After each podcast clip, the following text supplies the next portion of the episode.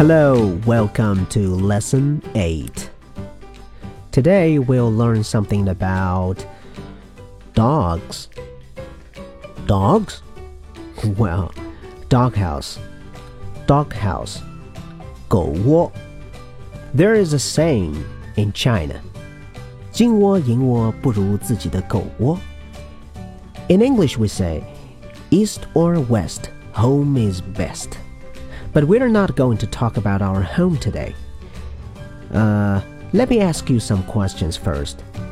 Did you forget someone's birthday or anniversary, for example? Or come home too late? Is anyone angry with you? If yes, then you might be in the doghouse. In the doghouse. The idiom in the doghouse means to be in trouble with someone because you did something wrong.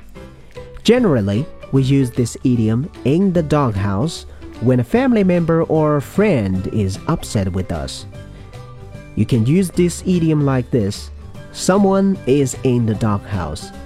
Someone is in the doghouse.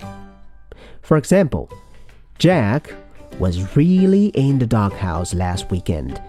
He came home at 3 a.m., a little drunk. Jack was really in the doghouse last weekend. He came home at 3 a.m., a little drunk. If I forget to buy a birthday present for my girlfriend, I will be in the doghouse. If I forget to buy a birthday present for my girlfriend, I will be in the doghouse. Have you been in the doghouse recently? Leave a comment and let me know.